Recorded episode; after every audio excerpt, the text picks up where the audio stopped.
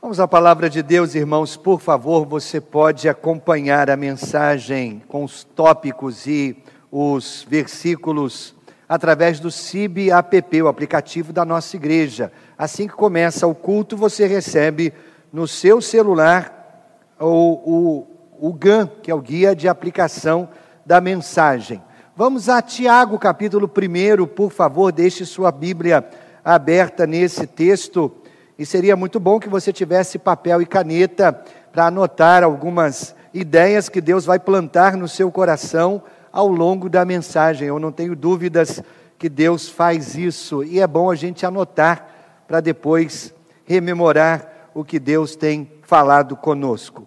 Queridos, ah, nesta série Fé que funciona quando a vida não funciona, meu objetivo é compartilhar com você os princípios práticos e bíblicos que ajudarão você a navegar, ajudarão você a atravessar esta crise ah, do coronavírus com estabilidade, com, com força. Eu pensei, irmãos, nessa semana, que na verdade nós estamos lidando com dois tipos diferentes de pandemia. Dois tipos, causadas pelo mesmo vírus, o coronavírus. Eu penso que o coronavírus pode causar a Covid-19, a doença física que atinge os pulmões e outros órgãos do corpo físico, mas também, querido, esta pandemia pode atacar o seu ânimo, a sua atitude, a sua saúde emocional e até a sua saúde espiritual. E nós estamos atravessando esse tempo, irmãos, e parece que chegamos até aqui um tanto quanto cansados não é verdade? Nós estamos cansados.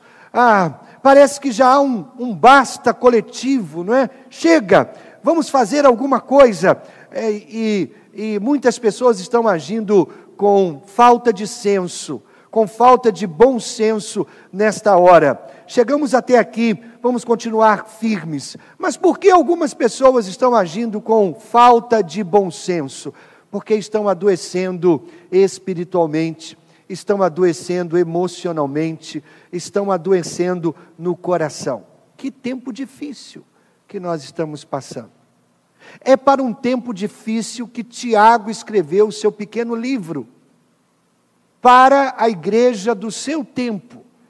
A igreja do seu tempo também vivia um tempo difícil o governo romano, aliás, o Império Romano, estava perseguindo a igreja mais do que nunca, e debaixo dessa perseguição, os crentes, os cristãos estavam sendo assolados, a igreja estava acuada, e para esta igreja, Tiago escreve a sua, o seu pequeno livro. Uma igreja que estava pressionada, precisava de uma palavra de Deus, de consolo e de fé prática. Hoje eu quero que vejamos o que Deus diz para fazer quando você se sente inseguro, quando você se sente instável, devido a todas as mudanças que estão acontecendo ao nosso redor. Hoje nós vamos falar de tempestades, a fé que me ancora quando estou vivendo ou passando por uma tempestade, a fé que me ancora nas tempestades. Ora, queridos, o coronavírus e tudo, o que ele traz ah, sobre a nossa vida, de fato é uma grande tempestade que nós estamos enfrentando.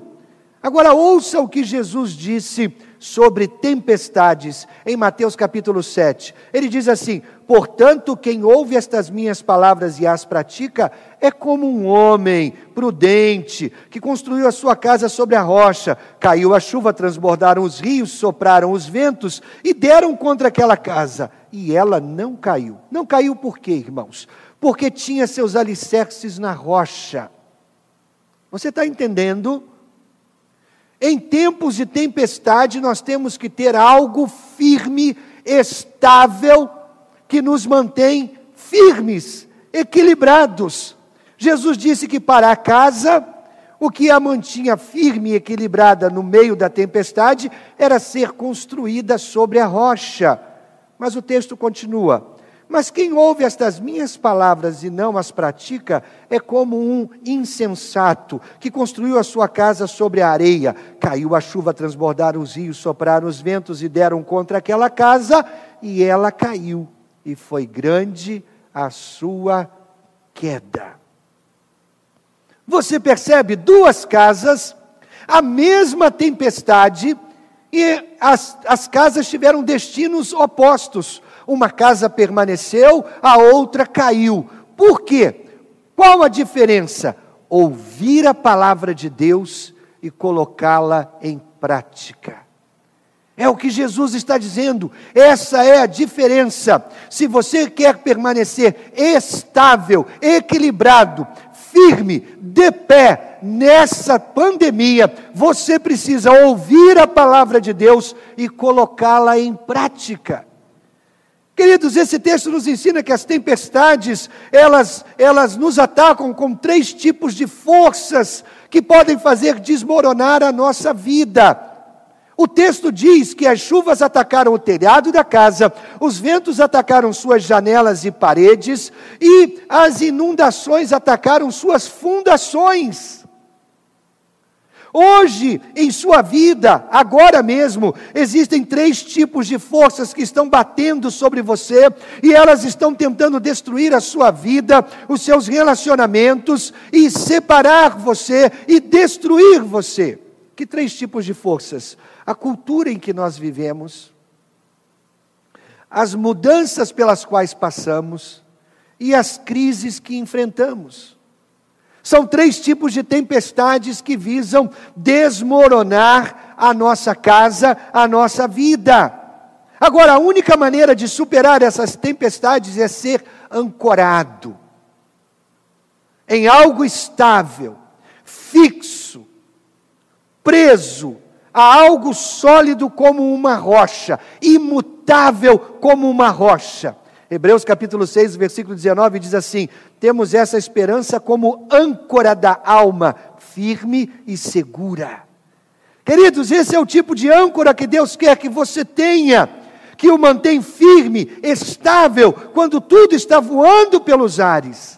O Salmo 119, o versículo 81 diz: Estou quase desfalecido. Eu acho que esse, esse início do texto reflete muito bem a vida de algumas pessoas, o ânimo de algumas pessoas, exatamente agora. Estou quase desfalecido, aguardando a tua salvação, mas na tua palavra coloquei a esperança.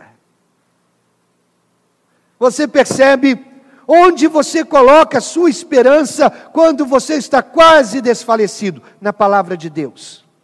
Observe que a esperança não se baseia numa opinião, não se baseia numa circunstância, não se baseia numa personalidade, a esperança se baseia em algo que nunca muda.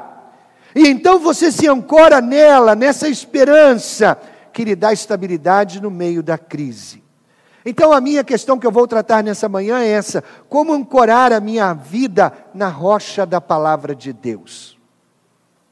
Se você der esses três passos práticos, você terá maior estabilidade, maior confiança, maior sabedoria e até maiores bênçãos de Deus sobre a sua vida. Deus promete isso. Então, a primeira coisa que você faz para ancorar a sua, a sua vida na palavra de Deus é trato a palavra de Deus como um precioso presente de Deus para mim. Isaías capítulo 59, versículo 21, na versão viva, diz o Senhor: O meu Santo Espírito que está sobre vocês e as minhas palavras que eu pus nas suas bocas nunca mais se afastarão do povo de Israel. Deus colocou a palavra dele, Deus nos deu a palavra dele, Deus nos presenteou com a palavra dele. E aí nós vamos ao texto base, Tiago capítulo 1, versículo 17 e 18, diz assim: Toda boa dádiva e todo dom perfeito vem do alto, descendo do Pai das luzes, que não muda, como sombras inconstantes. Ele é o Pai das luzes, Ele ilumina, Ele, Ele emite luz, Ele mostra o caminho. Nesse tempo de mudanças que nós estamos vivendo, precisamos ter claro o caminho pelo qual nós devemos seguir. Ele não muda, Ele é constante, Ele não tem sombras variáveis. O texto continua: por sua decisão, ele nos gerou pela palavra da verdade, para que sejamos como que os primeiros frutos de tudo o que ele criou. Querido, você percebe que você é a criação mais importante de Deus? Você importa para Deus mais do que os pássaros, mais do que ah, as vacas no pasto, mais do que os vermes. Você importa mais do que cavalos, mais do que peixes. Você é a criação principal de Deus. E você foi gerado pela palavra da verdade. São verdades profundas. O texto nos revela, queridos, cinco aspectos do presente de Deus, da palavra de Deus, que você deve tratar como presente de Deus para a sua vida. Tiago diz, em primeiro lugar, que a palavra de Deus é, é boa, ele a trata como boa dádiva. Queridos, Deus não, não nos deu esse livro para o benefício dele, não. Deus nos deu esse livro para o nosso benefício. Esse livro não é restritivo, aprisionador, pelo contrário, esse livro é libertador, ele não é limitante, pelo contrário, ele leva a sua vida a um potencial máximo. Palavra de Deus, boa dádiva, dom de Deus, presente de Deus.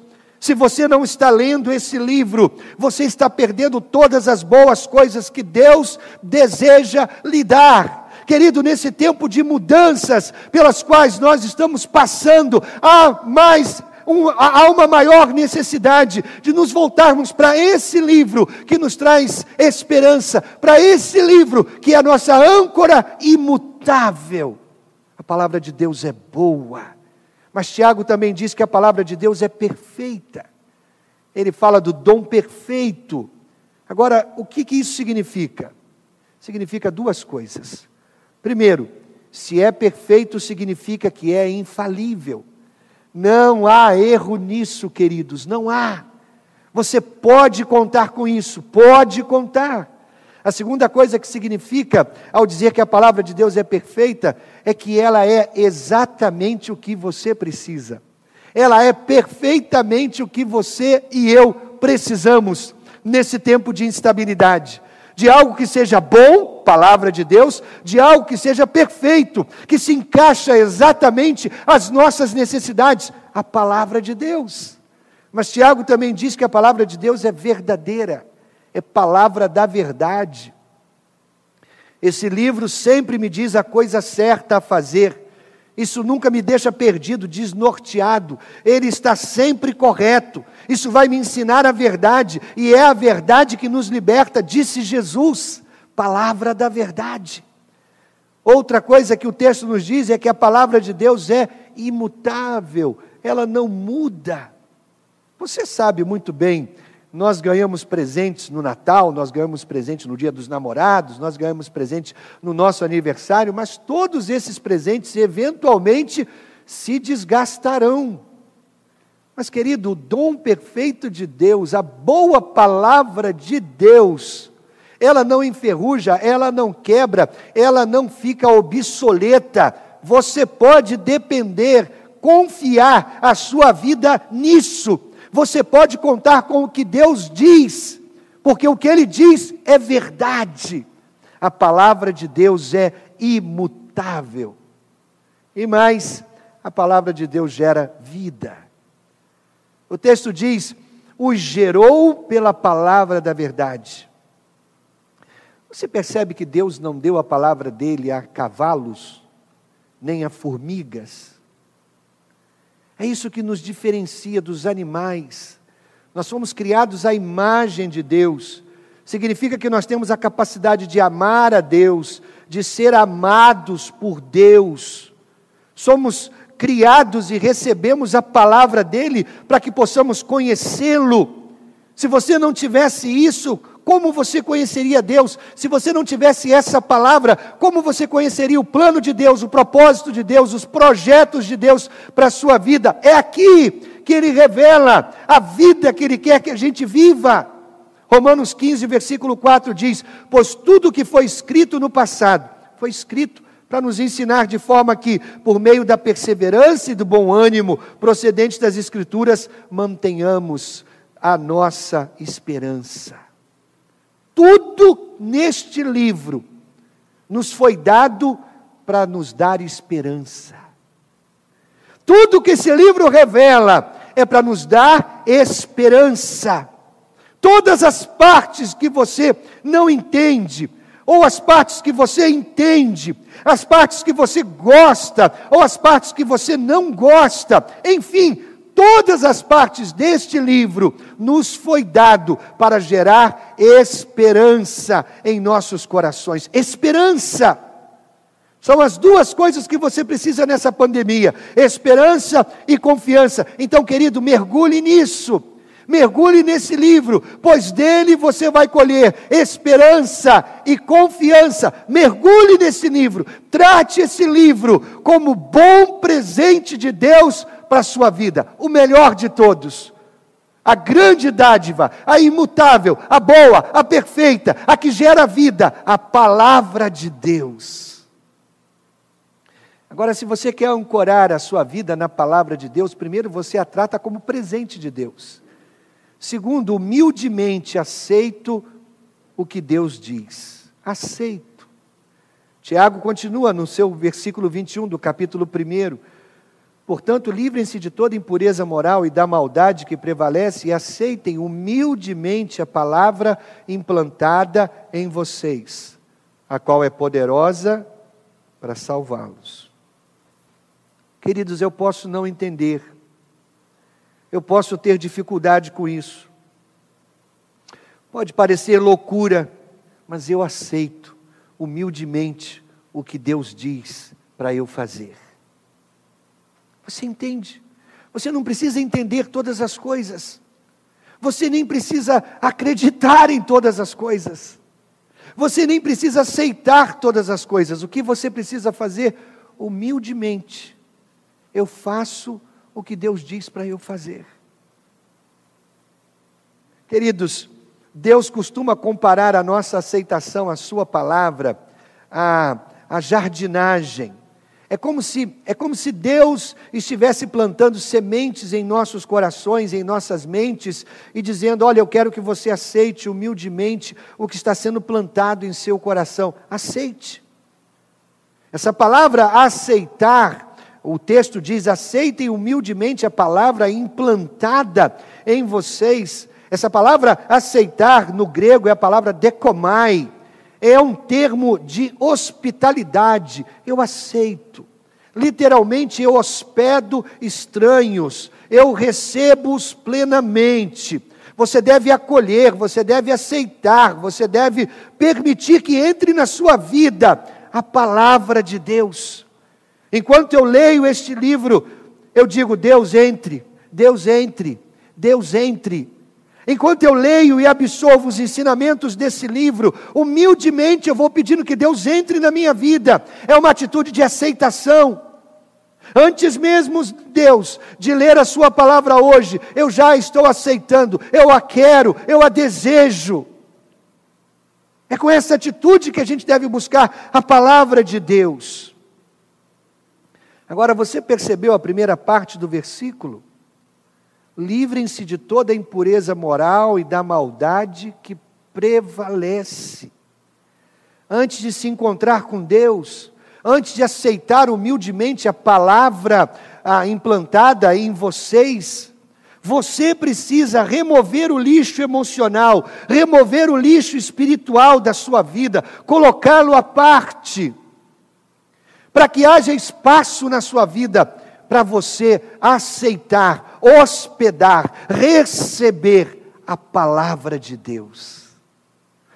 Como você ancora, como você escora, como você baseia a sua vida na palavra de Deus. Primeiro, você trata a palavra de Deus como presente de Deus para você. Segundo, você aceita humildemente o que Deus diz. Terceiro e último, eu estudo, então eu faço o que a palavra de Deus diz. Tiago continua no, capítulo 1, versículo 22, dizendo: Sejam praticantes da palavra, não apenas ouvintes, enganando-se a si mesmos. Aquele que ouve a palavra, mas não a põe em prática, olha, aí ele vai dar um exemplo agora, um exemplo muito prático. Aquele que ouve a palavra, mas não a põe em prática, é semelhante a um homem que olha a sua face no espelho e depois de olhar para si mesmo, sai e logo esquece a sua aparência. Mas o homem que observa atentamente a lei perfeita que traz a liberdade e persevera na prática dessa lei, não esquecendo o que ouviu, mas praticando, será feliz naquilo que fizer. Então preste atenção. Você quer ser abençoado em tudo que você faz no meio dessa, dessa crise causada pela Covid-19? Deus diz que você será abençoado em tudo que fizer, mas existem condições. Você lembra, a gente tem ensinado isso várias e várias vezes. Deus dá a promessa, mas antes da promessa, Deus dá a premissa. Você sabe o que é a premissa? É a condição para se alcançar a promessa. Deus diz: se vocês fizerem isso, então aqui está a promessa. A premissa e a promessa. A promessa depende de Deus, a premissa depende de nós. A promessa é a parte de Deus, a premissa é a nossa parte. Sempre na palavra de Deus você vai encontrar essa, essa dinâmica de premissa e promessa. Coisas que eu preciso fazer para que Deus cumpra as promessas dele em minha vida. Agora, nesses quatro versículos que eu acabei de ler, Tiago 1, é, 1, 22, 23, 24 e 25, Tiago nos dá cinco maneiras de ancorar nossas vidas à palavra de Deus. Então vamos a elas. Cinco condições para ser abençoado pela palavra de Deus. Tiago 1, 22 a 25, em primeiro lugar, eu ouço a palavra de Deus. O texto fala de ouvir. Primeiro ele diz: ouça a palavra de Deus. É isso que você está fazendo aqui, agora, aí sentado na sua sala, no seu quarto, no seu escritório, ah, na sua varanda, na sua cozinha. É o que você está fazendo. Eu estou ensinando a palavra de Deus e você está ouvindo a palavra de Deus. Mas você sabia, queridos, que ah, as pesquisas indicam que 90 a 95% do que a gente ouve a gente esquece em 72 horas. Isso significa que na quarta-feira, 90, 95% do que você está ouvindo hoje, você já terá esquecido. Por isso, querido, que você precisa muito mais do que simplesmente ouvir a palavra. Se você é um crente que só tem contato com a palavra quando o seu pastor abre a Bíblia e prega, então você é um crente muito pobre, muito fraco. Sua vida não está de fato ancorada, escorada, ah, baseada na palavra de Deus. Ouvir faz parte do exercício de absorver a palavra, mas é a parte mais básica e é a parte mais pobre. Ouça a palavra, é melhor do que não ouvir nada. Ouça a palavra, mas querido, você precisa dar um passo além. Você precisa ir a um nível maior. E aí isso nos leva à segunda, ao segundo nível. Estude a palavra. Observa atentamente, é o que o texto diz. A pessoa ouve a palavra, mas não só ouve, ela observa atentamente. Observar atentamente não é ouvir, é algo mais. É estudar a palavra. Agora, não se estuda a palavra sem caneta e papel. Eu tenho insistido nisso todos os dias. No meu ensino bíblico, não se estuda a palavra sem caneta e papel. Por quê, querido? Porque Deus vai falar com você. E o que Deus falar com você, você precisa anotar. A palavra dele é rica e ela se revela a nós de maneiras cada vez mais profundas. Quando você lê a primeira vez, a segunda vez e volta a terceira vez, Deus vai falando e aprofundando essas verdades em sua vida. E o que você precisa fazer? Anotar, escrever. Como você acha que os profetas do passado ah, escreveram seus livros? Nos seus momentos com Deus, Deus falava com eles e eles escreviam. Escreviam. Estudar significa que eu não estou apenas lendo, mas agora eu estou escrevendo algo que Deus falou comigo. E isso nos leva ao terceiro nível: torne a palavra um hábito. Um hábito. O texto diz: essa pessoa persevera na prática. Ela, ela pratica e continua praticando. Significa, ela faz isso diariamente. Ela torna a palavra de Deus um hábito. Queridos, eu tenho ensinado aqui na igreja um método de leitura bíblica que algumas pessoas podem confundir como um método preguiçoso. Mas, pelo contrário, ele é absolutamente ah, revolucionário na vida das pessoas que colocam em prática. Eu chamo de 10 minutos para mudar uma vida. Dez minutos para mudar uma vida. O que você faz? Nos primeiros cinco minutos, você lê a Bíblia. Você lê o texto. O texto selecionado. Por favor, não faça aquela leitura do tipo, Deus fala comigo, e aí abre num texto qualquer. Não. Você está lendo um livro, você leu um capítulo hoje, amanhã você lê um capítulo e meio, no outro dia você lê mais um capítulo, e no outro você lê dois capítulos. Enfim, você lê o texto em cinco minutos. Depois dos quatro minutos à, à frente, você anota o que Deus está falando com você. Bom, nesse texto eu aprendi que enquanto Maria estava aos pés de Jesus, de Jesus. Marta estava muito atarefada e Jesus disse que a melhor parte era ouvi-lo, a melhor parte era estar com ele. Para mim, aí você vai escrever isso. O que Deus está falando com você através do texto? Escreva. Quatro minutos para estudar a Bíblia. E aí, no minuto final, você ora. O que você ora? Você diz: Deus, eu aprendi essa verdade nessa minha leitura. Agora, Deus, eu quero aplicar essa verdade na minha vida. Pelo poder do teu Espírito, me ajuda a viver essa verdade. Olha, você começa com 10 minutos, mas eu tenho certeza que isso vai ser ampliado para 15, para 20, para 30, para uma hora. Comece 10 minutos para mudar uma vida. Você torna a palavra de Deus um hábito mas você vai a um nível superior. Você vai à memorização da palavra. O texto diz: não esquecendo. Você precisa memorizar versículos da Bíblia que são importantes para você, versículos que tocaram o seu coração, versículos que foram importantes na sua experiência com Deus, versículos que trazem verdade, que impactaram você, impactaram a sua vida. Você precisa memorizá-los. Por quê? Porque nos momentos em que você não, não, não estiver com a Bíblia acessível em suas mãos, Deus vai trazer esses versículos à sua memória, e isso fortalecerá você no dia mal. Memorize a palavra de Deus. Você não precisa memorizar a Bíblia inteira, mas trechos que tocaram o seu coração. Josué, capítulo 1, versículo 8 quando Josué é chamado para liderar o povo de Deus, Deus diz assim: Não deixe de falar as palavras desta, deste livro da lei e de meditar nelas dia e noite, para que você cumpra fielmente tudo o que nele está escrito. Só então os seus caminhos prosperarão e você será bem-sucedido.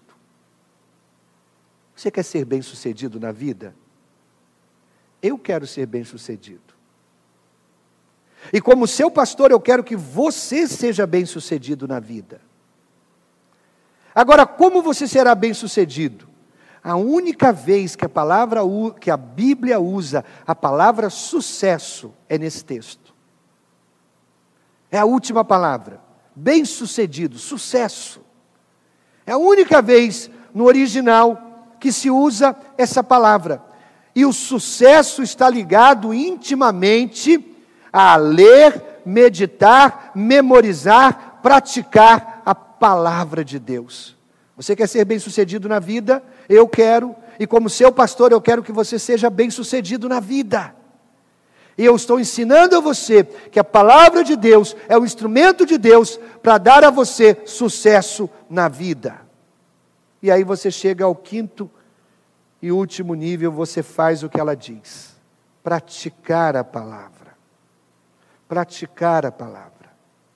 Lembre-se, Tiago diz: muitas pessoas são como, quando elas leem a Bíblia, como se olhassem num espelho estão lendo a Bíblia, e são pessoas como se elas estivessem olhando no espelho. Mas aí elas se afastam do espelho e não fazem, não fazem nada. Querido, toda vez que você olha para o espelho, o que, que você faz? Toda vez que você se olha no espelho, o que, que você faz? É natural, quando a gente se olha no espelho, a gente arrumar alguma coisa, não é? dá um tapa no visual. A gente olha no espelho, a gente dá uma ajeitadinha no cabelo, a gente ajeita o óculos, a gente dá uma ajeitada na camisa, a gente olha no espelho, a gente quer sair melhor. Não é verdade? A pessoa que se olha no espelho e não sai melhor, ela está agindo como um tolo. Então vamos voltar para a palavra de Deus. Você olha para a palavra de Deus como um espelho. E a ideia é que ao olhar para a palavra de Deus, você se ajeite. Você mude um detalhe para você ficar melhor na fita. Para você aperfeiçoar o seu caráter, para você mudar o seu coração. Quando você olha para o espelho, você ajeita o cabelo, você ajeita o óculos, você ajeita a camisa, estou bem, Dizem os especialistas que todas as vezes que a gente olha para o espelho, a gente procura um ângulo em que a gente se sente mais bonito. Então, voltando para a palavra de Deus, quando a gente olha para a palavra de Deus como se olha para um espelho, e a gente percebe, nossa, isso aqui não está legal na minha vida. Eu preciso mudar isso aqui. Eu preciso pedir ajuda de Deus para endireitar isso daqui. Eu preciso que o Espírito Santo me oriente para que eu mude isso aqui, para que eu aperfeiçoe isso aqui. Isso é sábio, isso é inteligente. Se você não pentear o cabelo ou consertar algo de errado no seu rosto, qual a importância de olhar no espelho? Essa palavra, esse livro é o espelho de Deus, que ajuda você a se ver com precisão não da maneira que o mundo vê você, não da maneira como seus pais veem você, não da maneira como seu marido ou sua esposa vê você, mas da maneira que Deus vê você. É a maneira verdadeira, é a que conta. Quando você olha no espelho, você se vê, mas se você não faz nada a respeito, de que serve olhar no espelho? Quando Deus falar com você, por meio da palavra dele, escreva um passo de ação. É isso que eu vou fazer, colocarei em prática. A bênção, querido, não vem da leitura do texto. Tem gente que acha, se eu ler, se eu ler dez, cinco capítulos, serei abençoado vezes cinco. Se eu ler dez, serei abençoado vezes dez. Não é isso. Não é a leitura em si, é a prática. A bênção vem de fazer, a bênção vem de praticar. Essa semana, enquanto eu estudava sobre a palavra de Deus, sobre ancorar a, a, vida na palavra de Deus, sobre basear a vida na palavra de Deus, eu encontrei um versículo curioso lá em Provérbios 30, o versículo 26, fala dos coelhos. Diz assim: os coelhos tão fracos que fazem sua toca no meio das pedras para se protegerem. Duas coisas fala do coelho. A primeira coisa é que o coelho é fraco, é um animal fraquinho, é um animal indefeso. Mas a segunda coisa é um animal sábio. Por quê?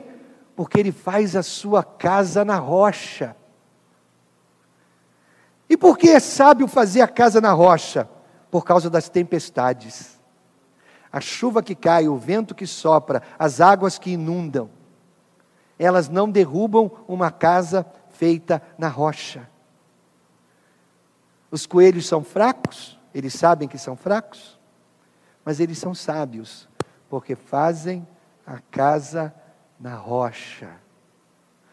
Aí a gente volta para a palavra de Jesus em Mateus, capítulo 7, os versículos 24 e 27. E aí eu quero que você ouça novamente a leitura desse texto, porque ele diz assim: Portanto, quem ouve estas minhas palavras e as pratica, é como um homem prudente que construiu a sua casa sobre a rocha. Caiu a chuva, transbordaram os rios, sopraram os ventos, deram contra a casa e ela não caiu porque tinha alicerces na rocha.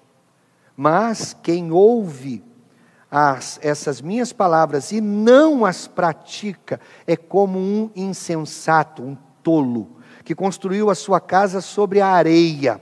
Caiu a chuva, transbordaram os rios, sopraram os ventos, deram contra aquela casa e ela caiu, e foi grande a sua queda. Querido, a diferença entre um homem sábio e o imprudente, o insensato, é ouvir a palavra de Deus e é colocá-la em prática. Se você ouve a palavra de Deus e não a coloca em prática, a Bíblia diz que você é um tolo, um imprudente. Você agora está olhando para o espelho. E o espelho está dizendo que algumas coisas na sua vida não estão legais. Aí você precisa dar um jeito. Porque se você olha para o espelho, percebe que algumas coisas não estão legais e permanece o mesmo, é como o homem que construiu uma casa sobre a areia. Na minha juventude, minha família teve uma casa num condomínio de, de, de casas à, à, à beira-mar. E nós passávamos as férias, nós passávamos os feriados, nós passávamos alguns finais de semana nessa casa. Literalmente havia uma faixa de casas que foram construídas na areia. Na areia. Eu lembro que numa grande ressaca, o mar destruiu algumas dessas casas. E queridos, por mais profundos que fossem aqueles alicerces, depois que a tempestade passou, todos foram removidos e todas as casas construídas na areia desabaram. O que Jesus está dizendo aqui é algo verdadeiro na vida material, mas completamente aplicável à nossa vida espiritual. Nós estamos passando por uma tempestade, e se a nossa vida não for ancorada na palavra de Deus, se a nossa vida não estiver baseada na rocha, que é a palavra de Deus, nós vamos desabar. Então eu quero orar por você. Quero abençoar a sua vida. E quero desafiar você a fazer dessa palavra o seu alimento espiritual, emocional, todos os dias. Comece com 10 minutos. 10 minutos para mudar uma vida inteira. 10 minutos que vão fazer uma grande diferença no seu dia a dia. Pai, eu oro por todas essas pessoas que conosco estão. Oro, Senhor, porque é um tempo de dificuldade que nós estamos passando, um tempo, Senhor, de lutas, um tempo em que a chuva está caindo sobre o nosso telhado, os ventos estão soprando contra as nossas paredes, os rios estão inundando as nossas fundações, um tempo tão difícil. E nós precisamos de estabilidade, meu Pai. E onde encontramos essa estabilidade? Naquilo que não muda, naquilo que é perfeito, naquilo que é bom. A tua palavra. Senhor, nós queremos firmar compromisso de lê-la todos os dias, meditar, praticar, estudar, tornar um hábito a tua palavra, para que assim sejamos bem-sucedidos e abençoados em nossa caminhada nessa tempestade. Dá-nos, por favor, a tua bênção, Pai, no precioso e soberano nome de Jesus. Amém e amém.